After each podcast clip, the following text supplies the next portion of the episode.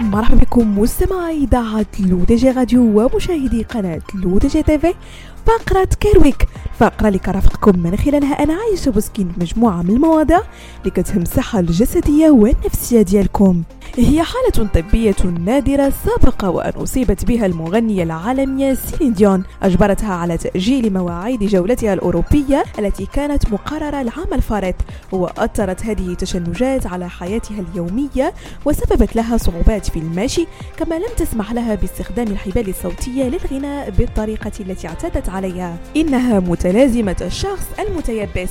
اضطراب نادر في حركة المناعة الذاتية يؤثر على الجهاز العصبي المركزي الدماغ والنخاع الشوكي ويعاني الأشخاص المصابون بهذه الحالة من تصلب جذع العضلات يليه مع مرور الوقت تيبس في الساقين وعضلات أخرى في الجسم. يمكن أن تسبب متلازمة الشخص المتيبس تقلصات عضلية مؤلمة تحدث بشكل عشوائي ويمكن أن تحفزها الضوضاء وربما الضيق العاطفي أو حتى اللمس الجسدي بشكل مفاجئ. فيما يتعلق بالأعراض فهي شبيهة جدا بأعراض التصلب المتعدد وغالبا ما يتم خلط تشخيصها لكن يمكن إجراء تشخيص نهائي من خلال اختبار الدم الذي يقيس مستوى الأجسام المضادة لحمض الجلوتاميك.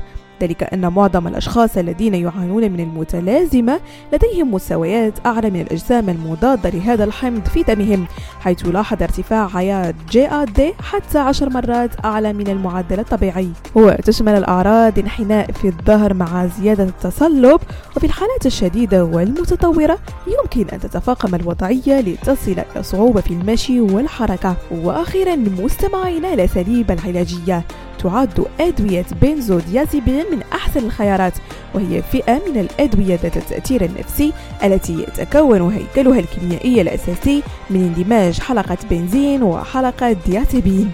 تعمل هذه الأدوية على تهدئة الشخص وهي مضادة للقلق وترخي العضلات أيضا لكن لها آثار سلبية على المدى البعيد لا سيما في حال تناول جرعات عالية في وقت قصير. بهذا مستمعينا كنكون وصلنا لنهاية فقرة كيرويك نضرب لكم موعد la semaine prochaine كامل على إذاعتكم رقمية L'ODJ Radio وكذلك على قناتكم L'ODJ TV